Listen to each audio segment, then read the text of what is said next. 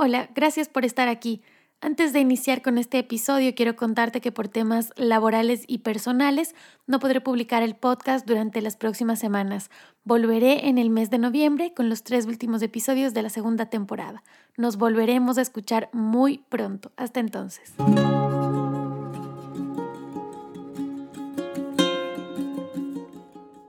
Que si hay salida, que también, porque a veces, muchas veces uno ve oscuridad y piensas que ya tienes una persona que tiene problemas de adicción y no hay esperanza alguna, pero sí hay esperanza y sí hay salidas. A veces los espacios que parecen ser la salvación de uno terminan siendo los que más nos oprimen.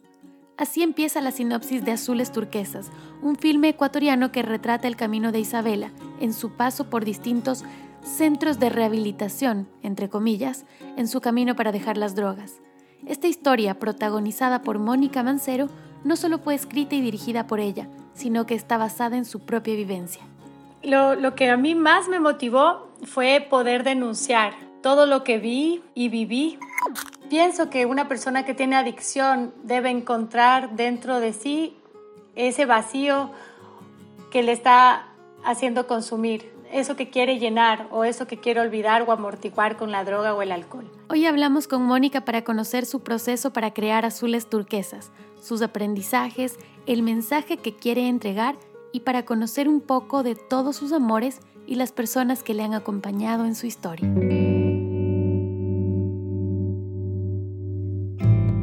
¿Qué tal de amores? ¿Qué tal de migraciones hacia otras formas de querer? De mis pasiones conservo las canciones que me hacen siempre ver cómo es. la bienvenida a ¿Qué tal de amores? Mi nombre es Nicole. Gracias por compartir conmigo este nuevo episodio para seguir descubriendo nuevas formas de vivir el amor.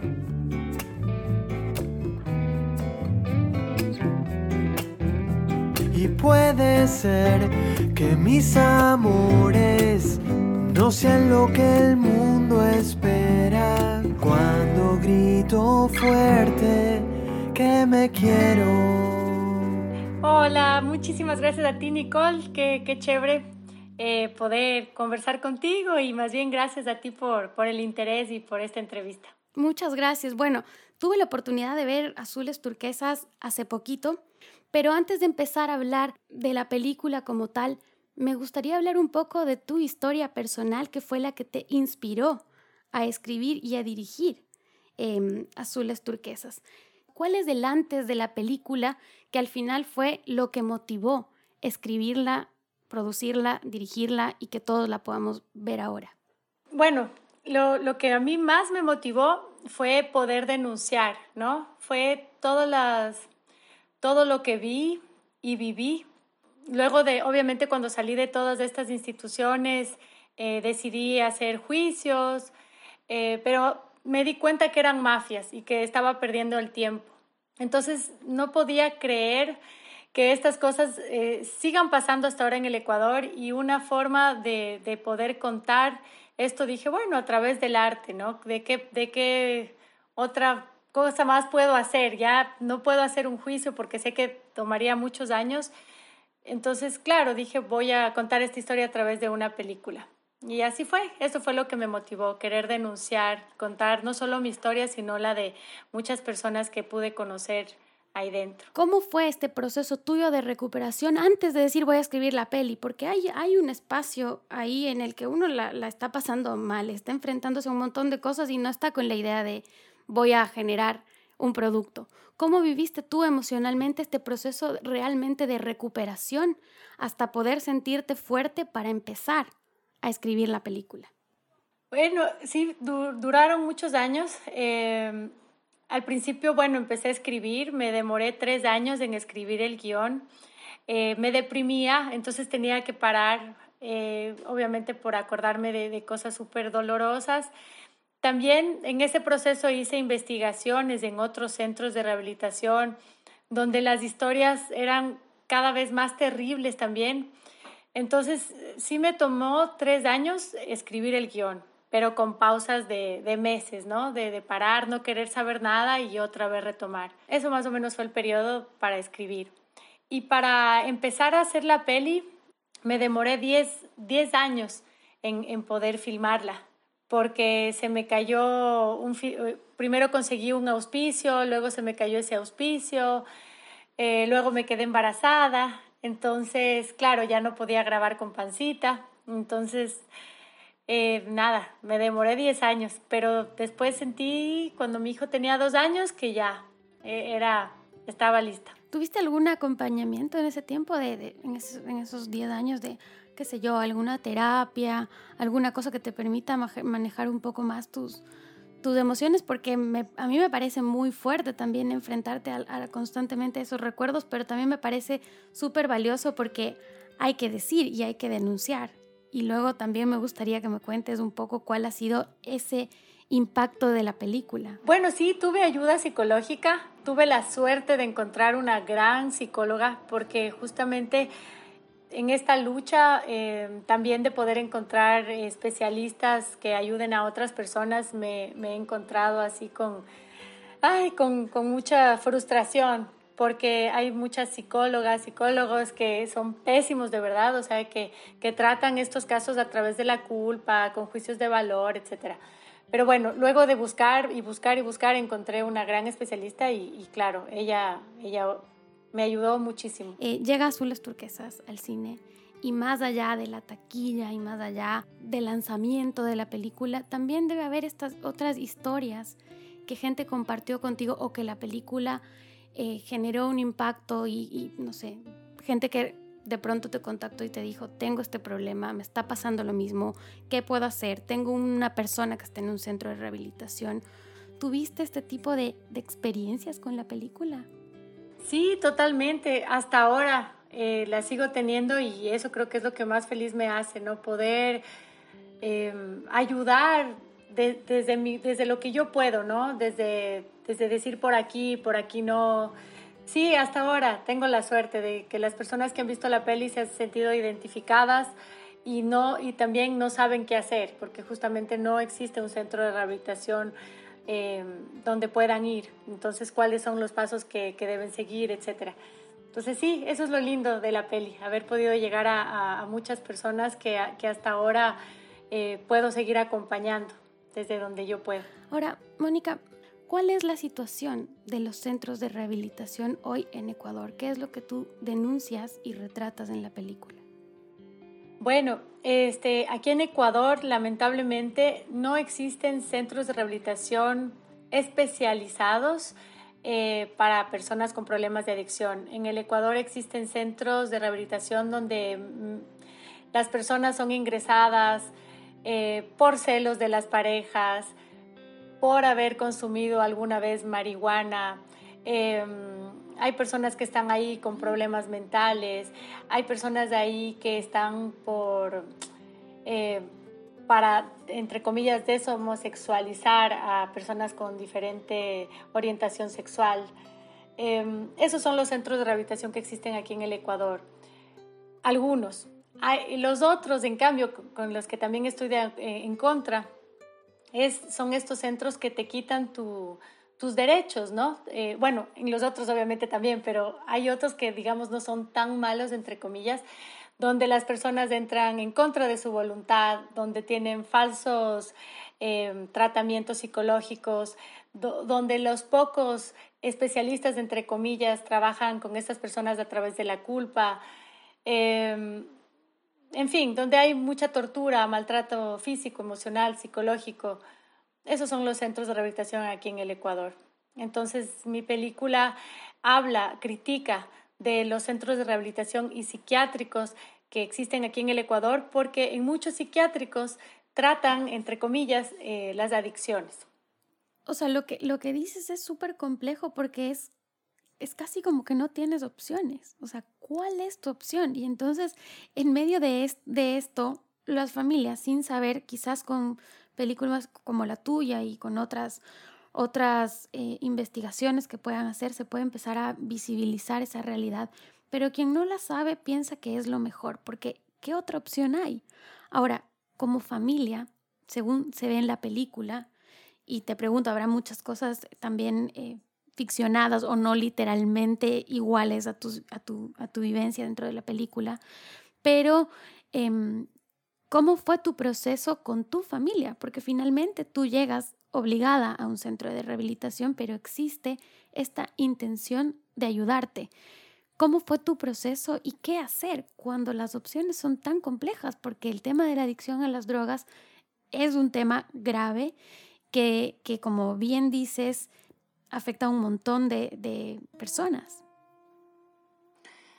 Para mí, lo más importante, y pienso de al menos las personas que, que, me han pedido ayuda y eso, nos olvidamos muchas veces de hablar con la persona que está metida en las drogas. Entonces, lo principal es hablar con esta persona, ¿no? Y, y ver si realmente esta persona quiere dejar las drogas, porque muchas veces no quieren. Entonces, si no quieren como familiar, por más doloroso que sea, no les podemos obligar. Segundo, jamás puedes ingresar en contra de la voluntad de ninguna persona a hacer algo que no quiere. Entonces, desde ahí ya estamos cometiendo algo que no, no debe pasar.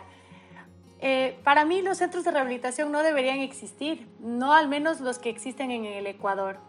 Pienso que una persona que tiene adicción debe encontrar dentro de sí ese vacío que le está haciendo consumir, em, eso que quiere llenar o eso que quiere olvidar o amortiguar con la droga o el alcohol. Para mí ese es el, principio de, de empezar a querer rehabilitarse, encontrar cuál es la causa. Y muchas veces lamentablemente al no tener buenos especialistas es difícil llegar a eso, ¿no? La familia te juzga, eh, porque también es demasiado doloroso, ¿no? También, tampoco eh, critico a las familias, obviamente es muy doloroso todo lo que se vive con una persona que consume, pero, pero hay esto, no hay una comunicación, porque también vivimos en un país donde es, es un tabú hablar de esto. A mí me ha pasado que es como, eh, mi, mi, hija tiene problemas, mi ni sé quién, pero hablan bajito, como en realidad aquí todo el mundo tiene problemas de adicción. Es como, quién no es adicto al celular, quién no es adicto a la comida, o sea, pero claro, el alcohol y las drogas como al ser prohibido entonces es un tabú. Entonces pienso que es súper importante hablarlo abiertamente y, y, decir y denunciar. En el Ecuador no existen centros de rehabilitación, es una problemática y el Estado debe dar soluciones para esto. Pero bueno, como no las hay, no las hay inmediatamente, pienso que lo importante es eso, hablarlo en familia, ver, pero sobre todo ver a la persona que está consumiendo, qué es lo que necesita esa persona, qué es lo que quiere, sin juzgarla, sino simplemente teniendo una conversación, ¿no? Como para ir encontrando mecanismos y todo. Cada ser humano es distinto, entonces lo que a mí me sirvió puede ser que a otra persona no le sirva y le sirva otra cosa, etcétera, etcétera. Escuchando esto que estás diciendo, parece que como que dentro de las familias nos estamos saltando el paso uno, que es hablar. Y ese, no, ese, ese paso uno lo hacemos precisamente porque de entrada se juzga que alguien que tiene una situación de adicción ya no tiene un criterio válido. Parece que de una cierras la puerta y dices, no, es que ¿cómo le voy a escuchar si está haciendo algo malo? Entonces seguramente está fuera de sí, seguramente, o sea, empiezan a haber un montón de prejuicios a eso y, y bueno, hay que, hay que escuchar en realidad. Entonces, ese paso uno es el que nos estamos saltando, pero parece como que se invalidaría el criterio. ¿Tú sentiste eso alguna vez? ¿Sentiste que eras de alguna forma ignorada? Obviamente esto con, con yo, yo siempre trato de decir, debe ser desde la mejor intención, porque uno tampoco sabe cómo reaccionaría frente a un hijo que tenga una situación así, frente a un hermano, una hermana, o sea, no sabemos no sabemos cómo enfrentarnos, por eso sí es importantísimo hablar. Pero de entrada parece que nos salen los prejuicios y nos salen eh, estas, estas, estas, cerrar las puertas. ¿Tú sentiste alguna vez eso? ¿Sentiste que no te escucharon? Totalmente. O sea, fue terrible, primero porque, bueno, yo a mi familia la entiendo ahora, o sea, la entiendo perfectamente y entiendo su dolor y su desesperación, pero a mí lo que me molesta y me duele y me desespera y critico es a los profesionales, entre comillas. O sea, no puede ser que un profesional te etiquete, no puede ser que un profesional no te escuche. Y no puede ser eso. Y, y además que hable con tu familia ¿no? Y que ya creen juicios de valor en, contra tuya y, te, o sea, ya te traten como una persona que te quitan absolutamente todos tus derechos. Entonces, no importa lo que tú digas, no importa lo que tú sientes, ya no, ya no te escuchan.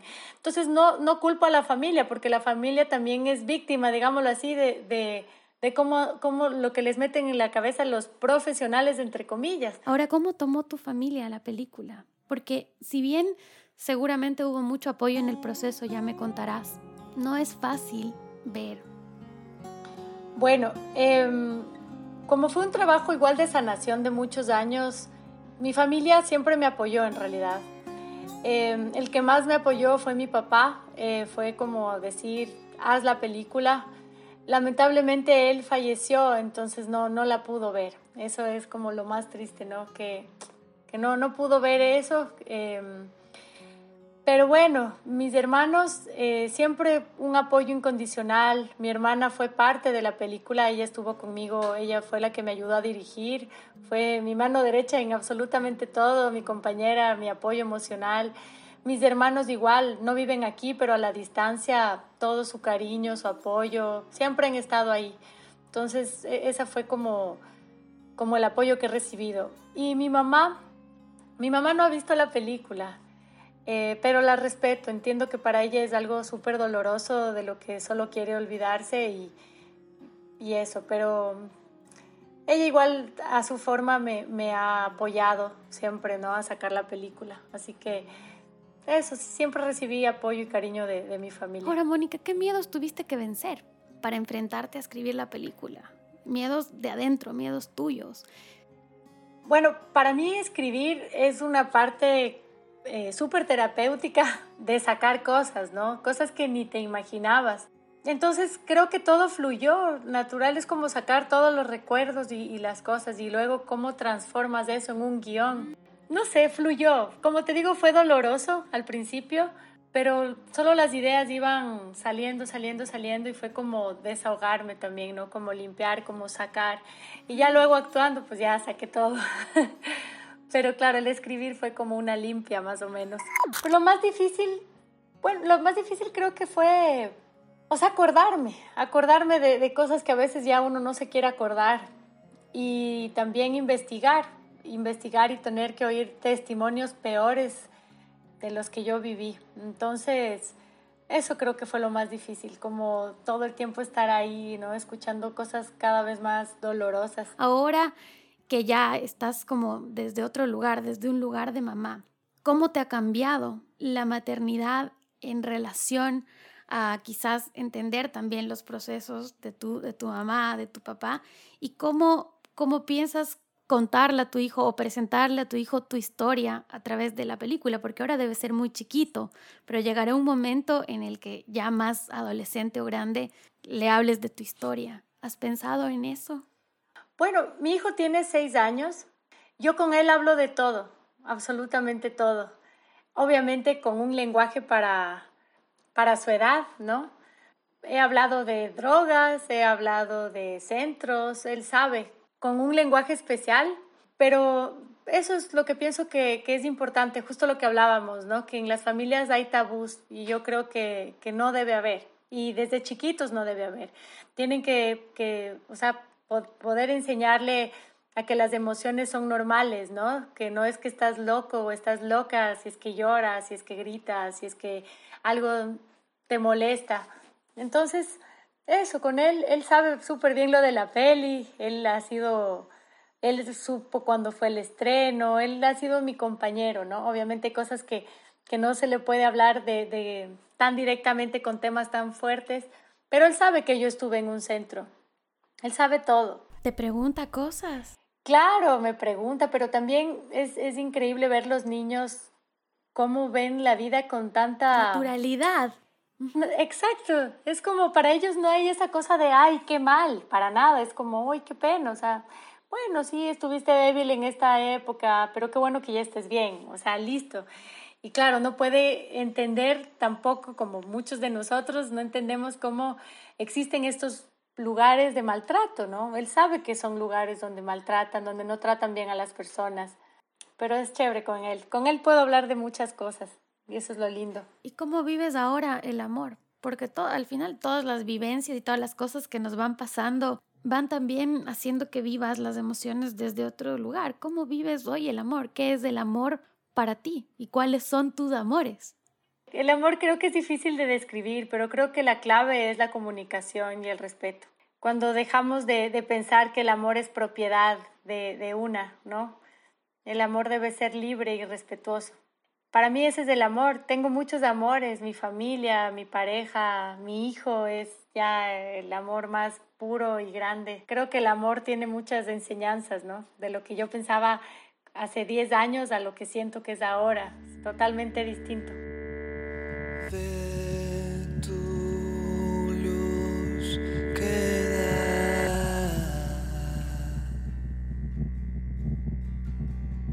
Azules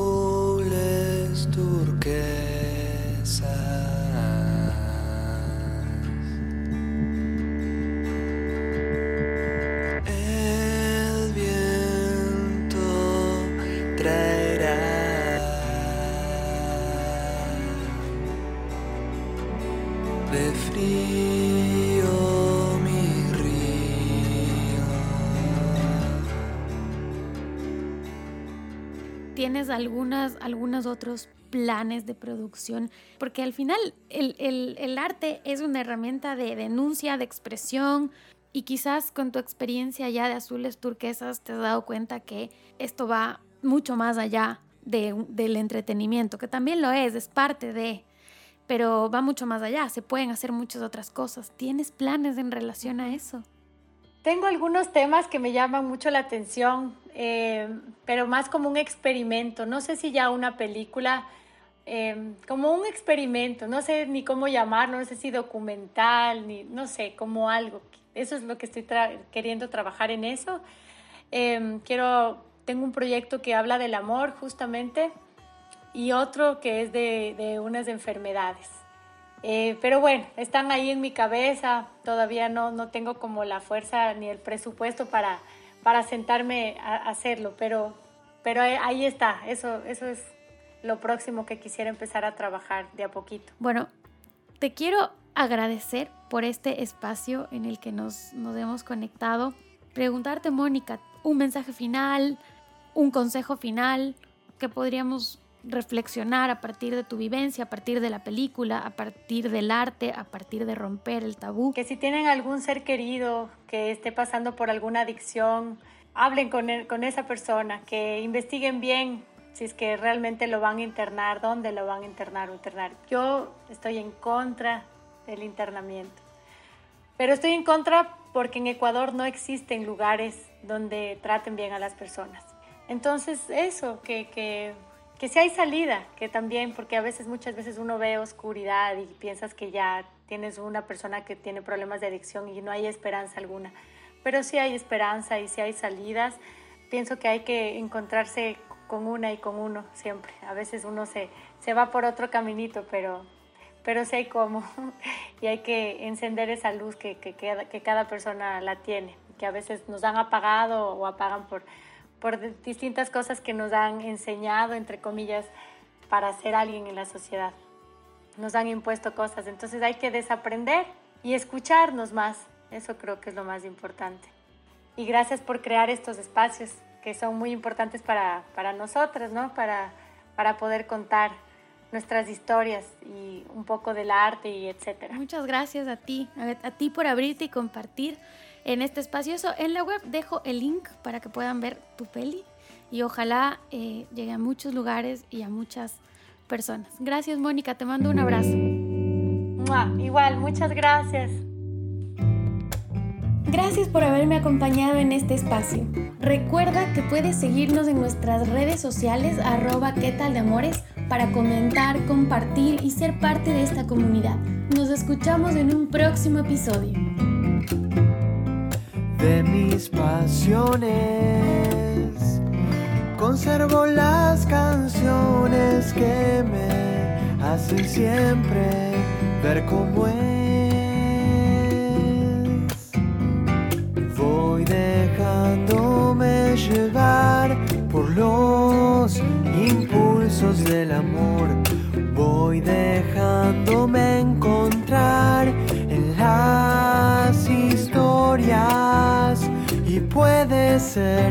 que mis amores no sean lo que el mundo espera. Cuando grito fuerte que me quiero.